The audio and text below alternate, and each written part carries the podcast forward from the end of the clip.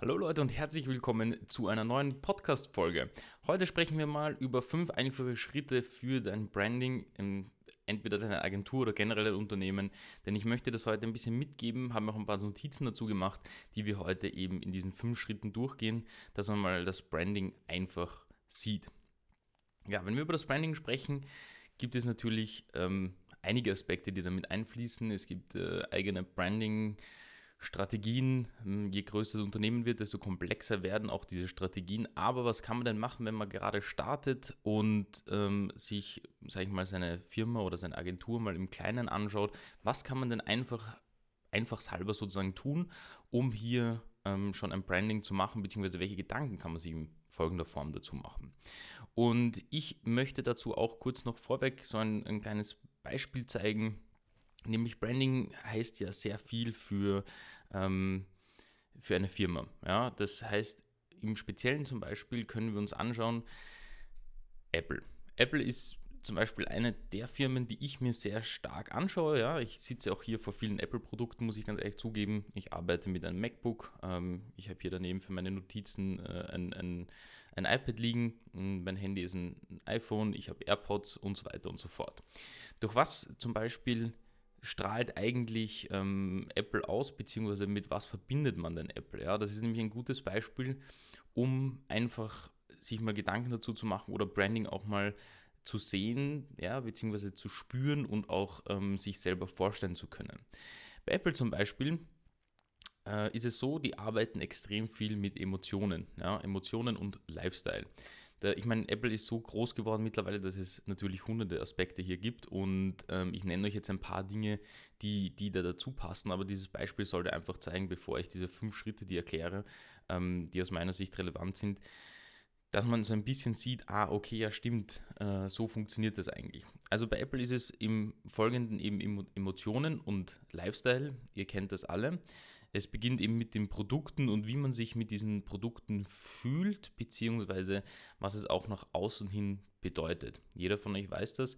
Wenn jemand zum Beispiel ein MacBook vor sich stehen hat ähm, oder auch in einem Film, ja, dann wirkt das irgendwie sehr gut, ja, anstatt irgendeines globigen Windows-PCs oder irgendeiner anderen Marke, ja.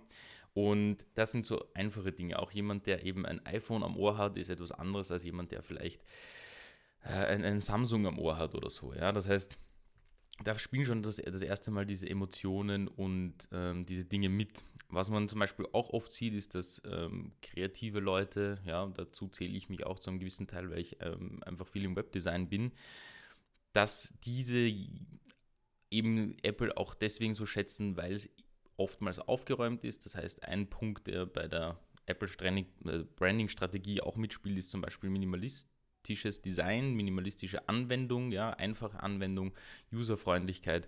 Das sind zum Beispiel solche Dinge, die auch in dieses Branding dort reinfallen. Und jeder von euch weiß, man kann sogar eben die Geräte von Apple aufmachen. Das war damals ähm, der, auch ein, ein Ansporn von Steve Jobs, dass selbst die Geräte innen aufgeräumt sind, einfach weil er das so wollte. Zusätzlich eben gibt es noch ein paar Begriffe, die eben mitspielen bei Apple. Das sind eben so Sachen wie Fantasie, Leidenschaft, Kreativität, Innovation, ähm, mittlerweile auch Gesundheit. Also wenn wir uns Gesundheit anschauen, dann ist das alles, was mit Apple Watch zu tun hat. Ähm, Innovation ist eben, sind so Sachen wie ähm, was die neuen Geräte alles können, ja, wie innovativ das Ganze ist. Ähm, Kreativität ist eben schon, wie ich es angesprochen habe, dieses cleane Design oder das iPad mit dem Pencil, dass du dort einfach zeichnen kannst oder Sketches machen kannst. Und Fantasie ist auch einfach das, sozusagen die Apple-Produkte dich dazu bringen, zu ähm, Dinge zu kreieren, ja, ähm, sei, es, sei es grafischer Natur oder sei es Content oder sonst irgendetwas. Ja. Das sind alles Punkte, die dort mit reinfallen. Deswegen ist auch ein, ein großer Part zum Beispiel bei den iPhones auf, den, auf, auf der Fotografie, ja, was für Möglichkeiten es da gibt. Es gibt mittlerweile einen Porträtmodus, Slow-Motion-Aufnahmen, 4K-Aufnahmen und so weiter und so fort. Timelapses, das kann man direkt beim iPhone machen. Das fließt dort alles mit rein. Das wollte ich mal so als Beispiel dir einfach darlegen, damit ähm, du dir auch mal dazu Gedanken machen kannst oder einfach mal bei Google ein bisschen äh, dir nochmal genauer in die Branding-Strategie von, von Apple eintauchen könntest. Was sind denn jetzt die ersten fünf Punkte oder die Punkte, die ich dir für einfaches Branding mitgeben möchte? Also der erste ist einmal, denke von dir selbst als Marke. Ja, äh, wie sollen dich andere wahrnehmen und ähm, wenn du es selbst nicht tu, tust, ja, wie, wie würdest du dich wahrnehmen wollen, beziehungsweise wie nimmst du dich derzeit wahr? Das heißt, ist dein Branding derzeit nach außen so, wie du es eigentlich haben willst? Weil das ist extrem wichtig. Andere von außen können dich nur wahrnehmen, wenn du dich selber eben auch so wahrnimmst, beziehungsweise einen gewissen Teil wahrnimmst. Deswegen haben viele das Problem, dass eben das Branding zum Beispiel nicht dazu passt mit dem, was es dann eigentlich ist. Ja, weil ähm, das Branding nach außen vielleicht äh, super stark ist, aber vielleicht dann in einem, in einem Live-Call oder in einem, in einem Livestream oder sonst irgendetwas bist du ganz anders. Das heißt, das muss natürlich auch irgendwie zusammenpassen aus meiner Sicht und ist einer der ersten Dinge, die, die man sich da überlegen muss oder sollte. Und ähm, dazu fließt eben auch, wer, wer du eigentlich bist. Ja, das heißt, bist du auch das, was du ähm, verkaufst? Ich meine, am Ende des Tages muss man ehrlich sagen, Branding ist auch ein bisschen natürlich nach außen. Ähm, sage ich mal, das auch ein bisschen zu verkaufen, was man sich vorstellt, seiner Zielgruppe bieten zu wollen. Ähm, aber das sollte eben, wie gesagt, so nah als möglich bei dir selber liegen, weil dann tust du dir auch sehr einfach und musst dich nicht immer verstellen oder eine Marke nach außen spielen, die du vielleicht nach innen gar nicht bist. Das wird für dich anstrengend. Als zweiten Punkt ist eben, definiere ganz klar deine Zielgruppe und auch deinen Avatar, ja, also deinen Kundenavatar zum Beispiel in der Agentur. Das heißt, wen willst du überhaupt ansprechen? Welches Problem willst du lösen für diese Zielgruppe? Ja, welches Problem hat vielleicht diese Zielgruppe, das du lösen kannst? Und ähm, auf das würde ich auch das Branding aufbauen. Das heißt, wenn du zum Beispiel speziell Online-Shops für Tiernahrung ansprechen möchtest, dann ist das Branding ein ganz anderes, als wenn du einen Online-Shop für Beauty ansprechen möchtest oder sonst irgendetwas. Wenn du allgemein Online-Shops ansprechen willst, dann kannst du dich da ein bisschen freier bewegen. Aber das, das sollte natürlich auch ins Branding mitführen. Punkt Nummer drei ist, ähm, was macht dein Wettbewerb, beziehungsweise was unterscheidet dich von deinem Wettbewerb? Also sprich, wo sind die Unterschiede? Was machst du vielleicht besser als dein Wettbewerb oder deine Konkurrenz? Ähm, kann aber auch sein, was die Konkurrenz oder der Wettbewerb eben schon lange falsch gemacht haben oder dass die auch alt eingesessen sind. Deswegen ist deine Methode die bessere oder dein Ansatz der bessere oder dein Lösungsansatz der bessere. Und ähm, das ist auf jeden Fall ein wichtiger Punkt, dass du das mal kennst, weil wenn du deine Zielgruppe kennst und vielleicht dort auch mal Feedback einholen kannst oder so, kannst auch dementsprechend zu Punkt 1 wieder zurück ähm, springen und sagen, okay, wie wird meine Marke überhaupt dann wahrgenommen in dieser Zielgruppe? Ja? In Punkt Nummer 4 ist, ähm, finde deine Geschichte und erzähle diese. Ja, wenn einige von euch zum Beispiel schon auf meiner Mentoring-Seite waren, dort steht meine Geschichte drauf, weil mir das ganz wichtig war, wie denn mein Werdegang war, beziehungsweise wie ich zu dem gekommen bin zum Stand heute. Ja.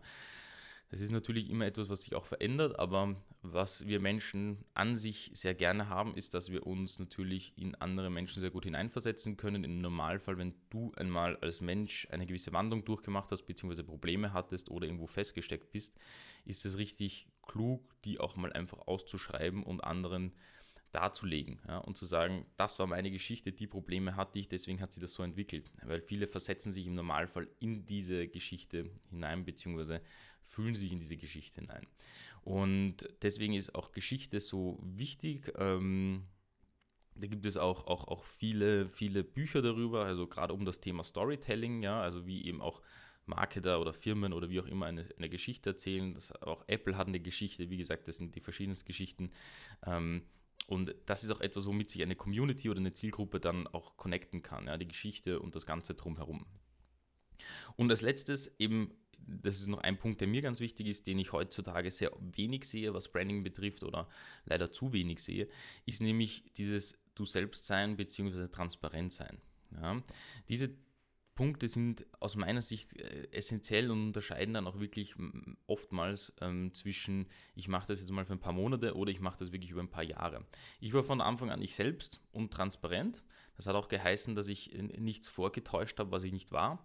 Ähm, dadurch bin ich vielleicht nicht so schnell gewachsen, hätte ich vielleicht das Branding nach außen hier und da etwas klüger gemacht oder meine Videos gezielter gemacht äh, oder meine Podcasts gezielter gemacht. Aber ich musste das einfach für mich auch machen, dass ich in gewisse Regionen hineingehe. Ja, ich habe dadurch vielleicht viel Umsatz äh, liegen lassen oder hätte es besser machen können aus, aus der Perspektive von anderen. Aber das war, wie gesagt, mein Werdegang, meine Geschichte. Und ich bin dabei immer selbst geblieben und transparent geblieben. Und ich kann euch sagen, wenn vielleicht andere innerhalb von kürzer, kürzerer Zeit ähm, mehr Geld oder mehr Aufmerksamkeit hatten, heißt das nicht, dass du long-term vielleicht weniger davon hast. Weil ich habe viele schon längst damit wieder eingeholt, die vielleicht anders agiert haben, weil die einfach die Brand nicht mehr haben oder sich nicht sicher sein wollten, wie sie das angehen, weil die vielleicht nur das Geld im Kopf hatten oder nur ein anderes Ziel im Kopf hatten, was jetzt grundsätzlich nichts Verwerfliches ist, aber wie gesagt, es sollte eben in der, in der Form auch eben das Branding passen. Und auch ich habe einige Branding-Sachen gemacht, die, mit denen ich jetzt nicht mehr so ein, also so ähm, happy bin wie davor. Also ich habe zum Beispiel auch Programme von mir anders benannt. Ähm, also das Color Media Mentoring hat mal anders geheißen, zum Beispiel ähm, auch noch dieses Anfang des Jahres und auch das letzte Jahr und davor auch nochmal. Das heißt, wir haben das dreimal umgebrandet, einfach weil ich ähm, mir selber über mein Branding erst ähm, da auch bewusst werden musste oder wollte. Ja, aber ich war immer transparent und, und ich selbst dabei und habe das auch einfach den Leuten so gesagt. Das heißt, das sind die fünf einfachen Punkte. Das heißt eben, ähm, denke von dir selbst als die Marke, wie sollen dich andere wahrnehmen, ähm, definiere deine Zielgruppe bzw. deinen Kundenavatar ähm, was macht dein Wettbewerb besser, schlechter oder eben was machst du besser als dein Wettbewerb. Ähm, finde deine Geschichte bzw. erzähl diese auch und ähm, sei du selbst und ähm, transparent bei dieser ganzen Geschichte. Ja, das sind fünf einfache Punkte. Wie gesagt, Branding ist viel komplexer. Ja, ich möchte jetzt nicht sagen, dass das, die, dass das die Blaupause dafür ist, dass du damit dein Branding perfekt machst. Aber das sind schon mal die ersten Steps, an die man denken kann, ja, auf einer ganz großen Ebene, sage ich jetzt mal.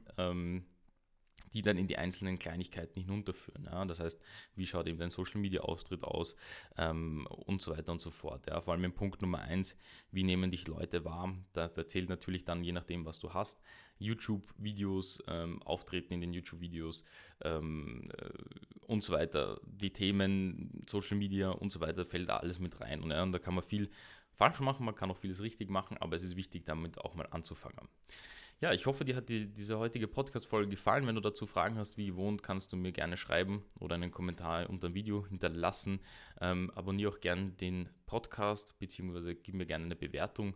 Ähm, solltest du zum Beispiel bei Apple äh, Podcasts das Ganze hören, würde mich sehr darüber freuen. Aber auch du kannst, äh, du kannst aber auch gerne den YouTube-Kanal ähm, abonnieren und mir ein Like aufs Video dalassen, dass ich einfach weiß, ähm, wenn du auch Fragen hast, dass du mir das in den Kommentaren da lässt. Ich wünsche dir jetzt einen wunderschönen Tag, beziehungsweise einen wunderschönen Start in die Woche. Wir sehen uns in der nächsten Podcast-Folge. Bis bald.